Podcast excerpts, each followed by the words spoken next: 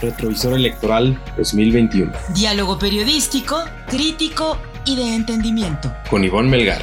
Aquí está. Lupita, bienvenida a Retrovisor Electoral en vivo. Bájale allá. Hola, por fin me pude conectar. No me daba la opción de mandarte eh, solicitud para que me agregaras, pero bueno, ya estamos aquí. Déjame giro tantito. Qué alegría. Aquí medio raro. Qué alegría tenerte. Eh, sabemos que tienes un encuentro con jóvenes, eh, que estás en Tijuana eh, y agradecemos por lo mismo que nos regales unos minutos para conocer cómo se está llevando a cabo esta campaña que por lo que hemos observado en redes sociales es muy innovadora y creo que te está yendo bien. Hay candidatas que prenden y candidatos que no prenden y tú estás prendiendo a Baja California sin duda. Muchas gracias, Ivonne. Qué linda. Pues mira, eh, estamos haciendo lo que se puede en, tiempo, en tiempos de pandemia, tratando de ser muy responsables con toda la gente em, y utilizando los medios que tenemos a nuestro alcance, como son las redes sociales, reuniones con, con grupos muy específicos que nos ayuden a replicar el mensaje, utilizando WhatsApp, de todos lados. La verdad es que buscamos cómo estar cerca de la gente y a través de las redes sociales comunicar nuestro mensaje, nuestra propuesta, que el eslogan de mi campaña es Hagamos de Baja California un estado modelo y la gente lo ha recibido muy bien, sobre todo porque siendo una candidata ciudadana, con la visión que tienen los mismos ciudadanos, podemos hablar el mismo idioma, ¿sabes? Y eso me hace sentir muy cerca de la gente porque yo lo, lo, que les he dicho, las soluciones las tenemos que construir entre nosotros, los ciudadanos, porque ya vimos que los políticos no nos están resolviendo nada, al menos aquí en Baja California la estamos pasando muy mal. Entonces la gente se acerca, me, me hace propuestas de soluciones a los problemas del día a día, de movilidad, de seguridad, de tantas cosas que estamos sufriendo aquí en Baja California por el abandono en el que nos tienen. Así que, pues bueno, eh, me he mantenido cerca de la gente en la medida de lo posible con esta pandemia. Me llama mucho la atención Lupita Jones, candidata al gobierno de Baja California por la alianza Va por Baja California, PRD, PAN y PRI. Me llama mucho la atención que has logrado ese discurso que los estrategas de electorales de comunicación política están recomendando a quienes tienen la consistencia y la paciencia de seguir la famosa ruta de, John Biden, que es no caer en la polarización y romper la polarización política. ¿Y cómo estás logrando en un estado donde la marca morena, que, que, es de naturaleza polarizante, que tiene altos bonos o tenía hasta hace poco altos bonos, un gobernador de Morena, ¿cómo has sentido tú que este discurso de reconciliación que tú estás manejando eh, hace sentido y, si hay respuesta positiva. La gente coincide con la necesidad de la unidad. Es, es el mensaje más poderoso que podemos dar a través de esta coalición que a muchos les ha llamado la atención, que incluso en un principio causó cierta resistencia el ver al PRI y al PAN juntos, ¿no? Eh, tú como, como sabes, yo nunca he militado en ningún partido, entonces me mantengo eh, pues como esta candidata ciudadana, pero respaldada por las estructuras de tres partidos que están muy comprometidos en generar un verdadero contrapeso en nuestro país que devuelva la certeza, que devuelva el Estado de Derecho, la división de los poderes que está ya tan en riesgo, todo por lo que se ha luchado en nuestro país para que todos podamos vivir en libertad y con, oportunidades y en las mejores condiciones, está todo en riesgo. Y, eso es lo que llevó a que se conformara esta, esta coalición y el mensaje de unidad es lo más poderoso. La gente está convencida que la polarización, que la división, que los mensajes de odio no nos están llevando a ningún lado.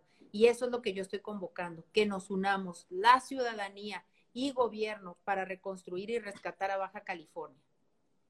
Lupita Jones, veo que tú haces una campaña de mucho diálogo y de tierra, no es de redes, no es digital, es, eh, es, en presencial. ¿Cómo podrías resumirnos el por qué se cansaron los eh, baja californianos de acción nacional y de los gobiernos después de tres décadas de hegemonía panista, ¿dónde fallaron esos gobiernos y qué es lo que tú debes aprender de ese episodio de la historia de la entidad? Mira, lo que yo te puedo decir como ciudadana, porque finalmente esa es mi visión. Claro. Yo creo que lo que pasa con los partidos es que se ponen cómodos en el poder y consideran que no tienen que dar un esfuerzo extra.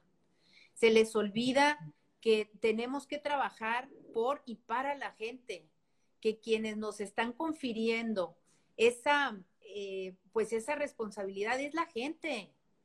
Y de pronto yo siento que los partidos se acostumbran de estar en el poder y consideran que no tienen que dar un extra ni legitimar su posición haciendo bien las cosas.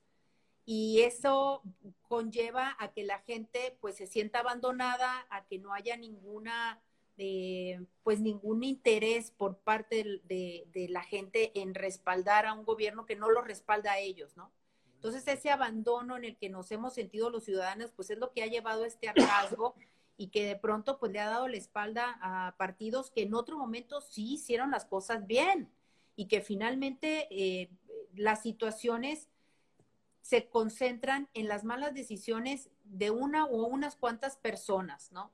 Y ahí es en donde cae el problema, que quienes llegan respaldados por un partido, pues sienten que como ya están en el poder, se acomodan muy a gusto y no dan ese extra.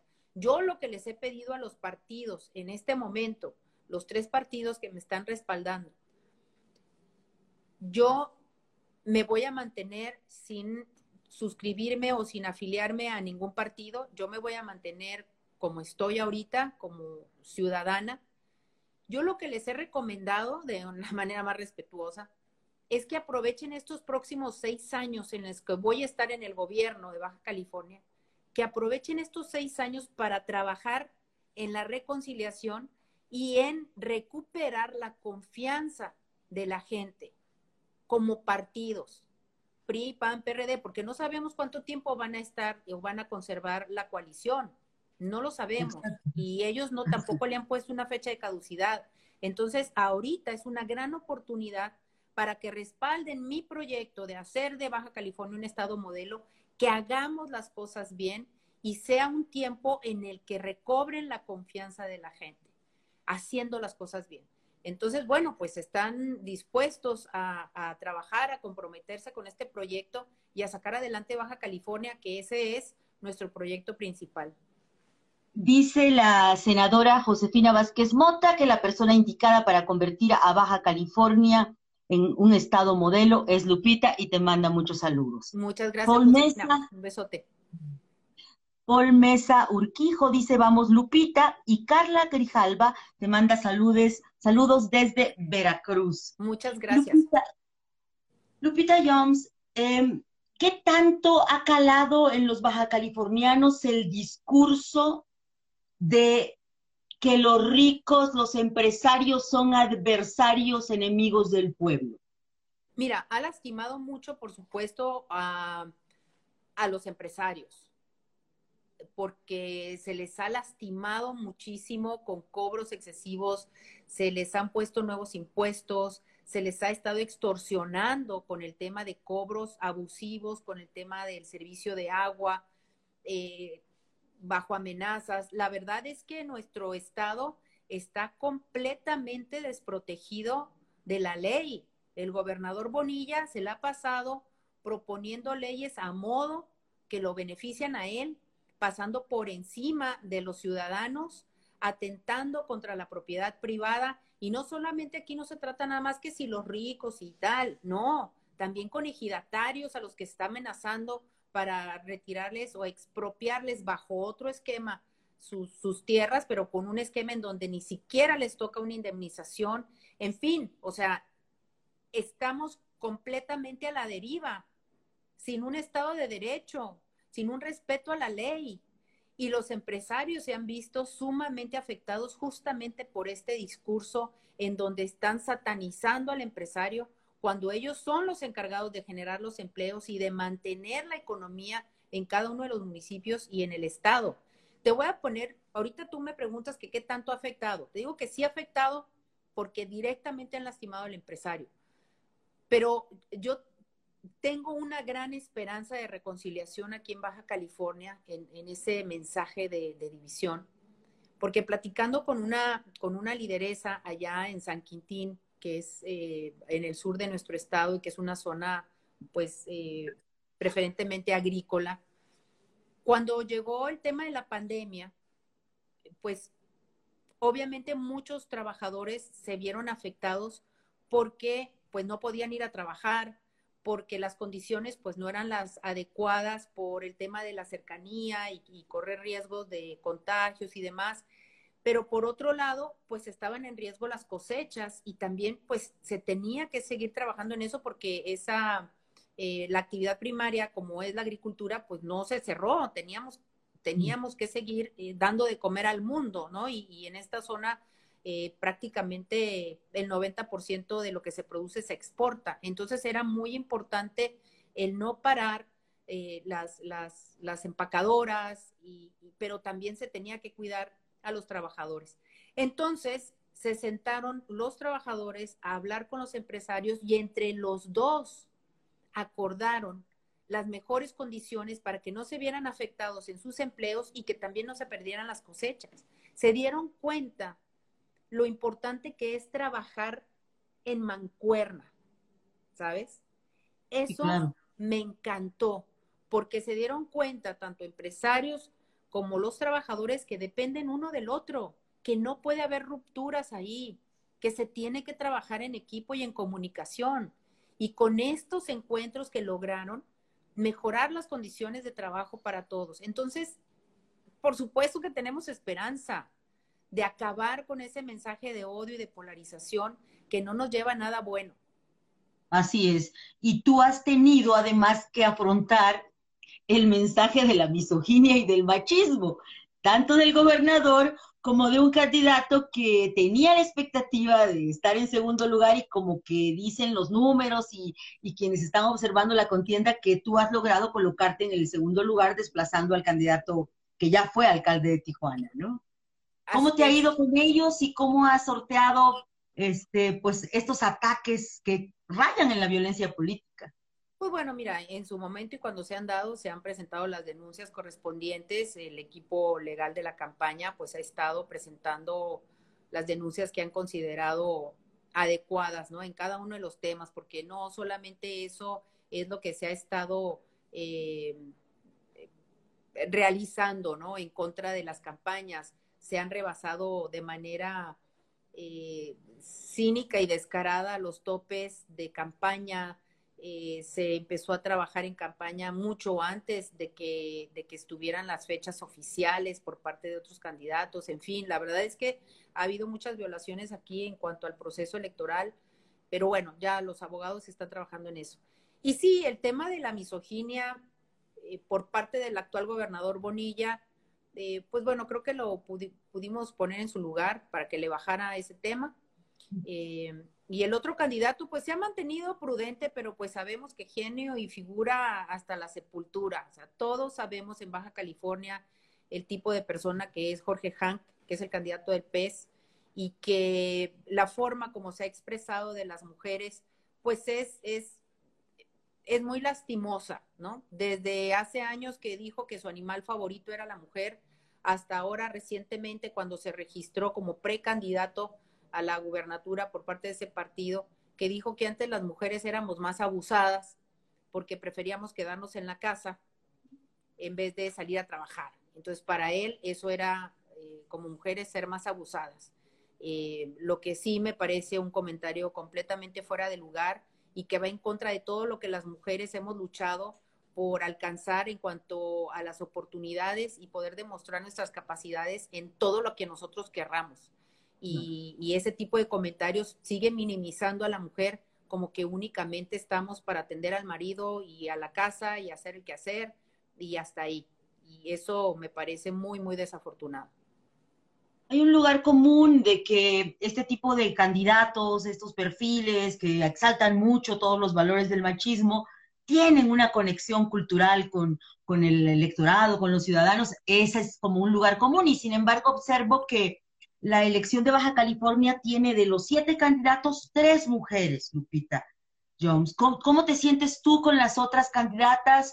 ¿Cómo ha sido esta relación de competencia y tensión que naturalmente se tiene que dar? ¿Y por qué tú podrías decirles a los ciudadanos de Baja California que eres mejor opción que las otras dos mujeres? Pues mira, hemos tratado de mantenernos todas eh, de manera respetuosa. Eh, yo pedí desde un principio que todos los candidatos nos esforzáramos por hacer una campaña a la altura de nuestro estado, con propuestas valiosas y eh, sin, sin ataques y sin descalificaciones, ¿no? Pero pues llega un momento en donde también pues tenemos que decir las cosas como son y por parte de la candidata de Morena, por ejemplo, pues sus propuestas y sus mensajes son llenos de mentiras, eh, tratando de vendernos una idea de lo que fue su gestión durante el poco tiempo que estuvo primero como diputada y luego como alcaldesa de Mexicali, pues tratando de, de vendernos un cuento que nadie le cree, eh, salió diciendo que gracias a ella eh, Mexicali era la ciudad más segura eh, para visitar y al día siguiente o a los dos días salió un comunicado por parte del gobierno de Estados Unidos recomendando a sus ciudadanos que no visitaran Mexicali precisamente, ¿no? Entonces ese tipo de cosas no podemos pasarlas por alto y tenemos que hacerle ver al ciudadano las mentiras con las que nos están queriendo vender un cuento. Eh, otra de las cosas que también ha dicho es que ella va a ser amiga de los empresarios y les va a tender la mano. Lo que han estado haciendo ella y el gobierno de Morena aquí en Baja California es todo lo contrario. Han estado lastimando a los empresarios y los están tratando muy mal. Entonces esa no es manera tampoco. Entonces a mí sí me interesa que las cosas se digan como son y con todo el respeto hacia la persona, obviamente, pero sí poniendo muy claro eh, lo que el ciudadano necesita saber para tomar una decisión. En el caso de Victoria Bentley, la verdad la considero una mujer muy preparada, una mujer con mucha experiencia, aguerrida, eh, también muy dispuesta a poner las cosas claras y, bueno, la respeto mucho por eso. Entonces, eh, está pues más o menos equilibrado acá el tema, tres mujeres, siete hombres y, salvo pues sus contadas excepciones, eh, te han dado las cosas de una manera muy respetuosa. Lupita, te vamos a ir liberando porque sabemos que tienes un evento con jóvenes allá en Tijuana. Te doy nada más rápidamente los saludos de Valentín Jarquín, dice Lupita, gobernadora. Jorge Reyes dice, Bonilla ha sido el gobernador más ausente de Vaca y además te manda muchos saludos. Poncho García dice, Lupita, desde que te coronaron reina de belleza, demostraste inteligencia, te escucho y creo que eres una gran candidata. Gracias, Poncho, por acompañarnos esta tarde y antes de despedirnos, yo te quiero pedir una reflexión. En una actitud quizás de prejuicio, los primeros reflejos cuando escuchamos que te habían convencido los partidos para que representaras a la alianza opositora, pues la primera, eh, el primer comentario eh, superfluo y al aire es, pero ¿qué puede presentar ella? ¿Qué puede ofrecer si es una belleza, si fue Miss eh, Universo, pero pues, ¿qué puede darle a la política? Y de contraste con ese prejuicio, lo que vemos es que haces una campaña como si realmente tuvieras muchísimas tablas en, la política. Estuvimos observando tus, tus contactos con la gente y pues se ve que te gusta. Eh, ¿Cómo has sentido, cómo has luchado, cómo has remado frente a ese lugar común de cómo una mujer de, los concursos de belleza está compitiendo electoralmente y cómo ha sentido a los hombres y a los partidos. ¿Sí te están acuerpando, sí están acuerpando tu campaña? Y bueno, para irnos despidiendo. Te agradezco mucho, Ivonne, que, que, que pongas esto sobre la mesa, porque sí ha sido una inquietud desde el principio que empezó a sonar mi nombre en esto. Mira, te voy a decir una cosa. Yo fui Miss Universo hace 30 años de 30 años para acá, Lupita Jones ha evolucionado mucho. Soy una empresaria, soy licenciada en Administración de Empresas, tengo un posgrado en Administración Industrial, soy eh, una mujer que todos los días de su vida ha trabajado, que ha remado contracorriente, que el hecho de que yo me haya dedicado estos últimos 30 años al tema del espectáculo o a mantener estas plataformas para las jóvenes mexicanas, eh, no hay nada de superficial en mi trabajo, créeme, implica mucha planeación, organización, negociaciones, no solamente en México, sino a nivel internacional por las franquicias que manejo. Todo eso ha implicado eh, un, gran desarrollo profesional para mí. Entonces la gente como que se quedó atorada en, es que hace 30 años fue Miss Universo, sí, pero ¿qué pasó después? Soy embajadora de buena voluntad de la ONU, he escrito cuatro libros, trabajo y he sido activista en distintas eh, acciones en favor de, de, la ciudadanía, de las niñas maltratadas, de las mujeres con cáncer, de, para erradicar los, los trastornos de alimentación, en fin, soy una mujer muy activa y créeme que ahora en, en todo este proceso de la campaña y lo que, lo que me he topado, no es tan diferente de lo que yo he vivido, ¿eh? Créeme, ¿Por qué, Lupita? Créeme que no. O sea, hay, ¿Por qué? Cuéntanos, danos ejemplos. Eh, hay muchos egos.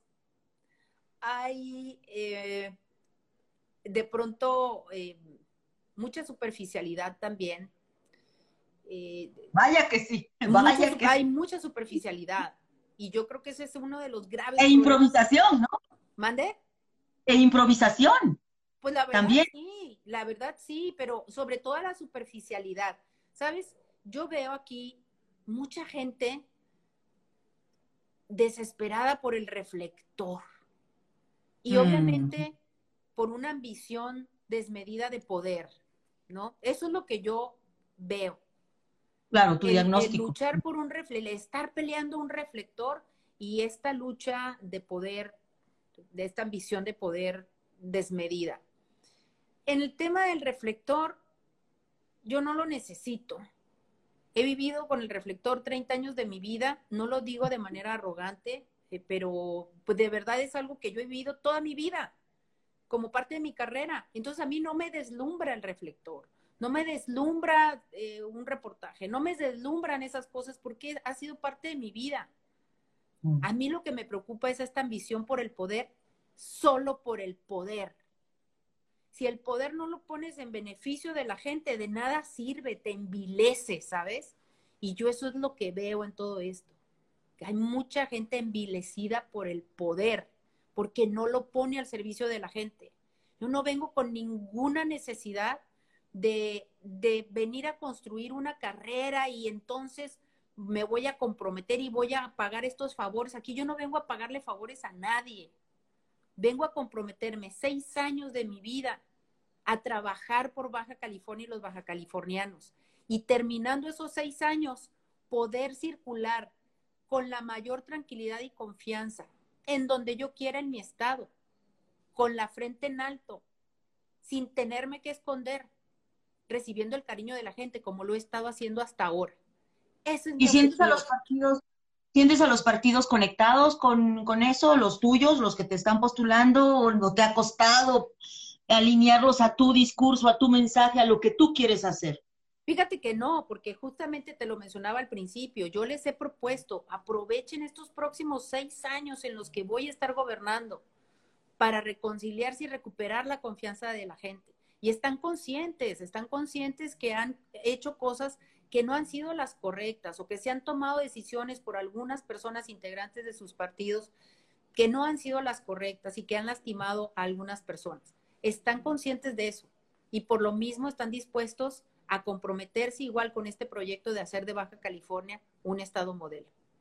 Maravilloso, yo me despido desde dándote los mensajes que te han llegado, dice Víctor Villanueva, que te saluda, Ricardo Van, Lupita para presidenta, también Xochil Mar, Lupita, eres muy inteligente y confiamos en ti, Martín Beltrán dice, se necesitan mujeres bellas e inteligentes, arriba Lupita, inteligentes respuestas, mis respetos, y necesitamos que ya gobierne alguien diferente, dejar atrás mentalidades machistas y egoístas. Lupita, gracias por estar con nosotros. Espero que me contestes en medio minuto, lo último nada más. Me ha tocado ver campañas en las que dicen los candidatos que logran alcanzar o dar la sorpresa o saber hacer campaña como estamos observando que sucede contigo. Me faltaron 10 días, me faltaron dos meses, me faltó un mes me faltó apoyo de fulano, me faltó que no me vieran la cara en el órgano electoral estatal. ¿Te va a dar tiempo para alcanzar a la marca Morena y qué necesitas para hacerlo?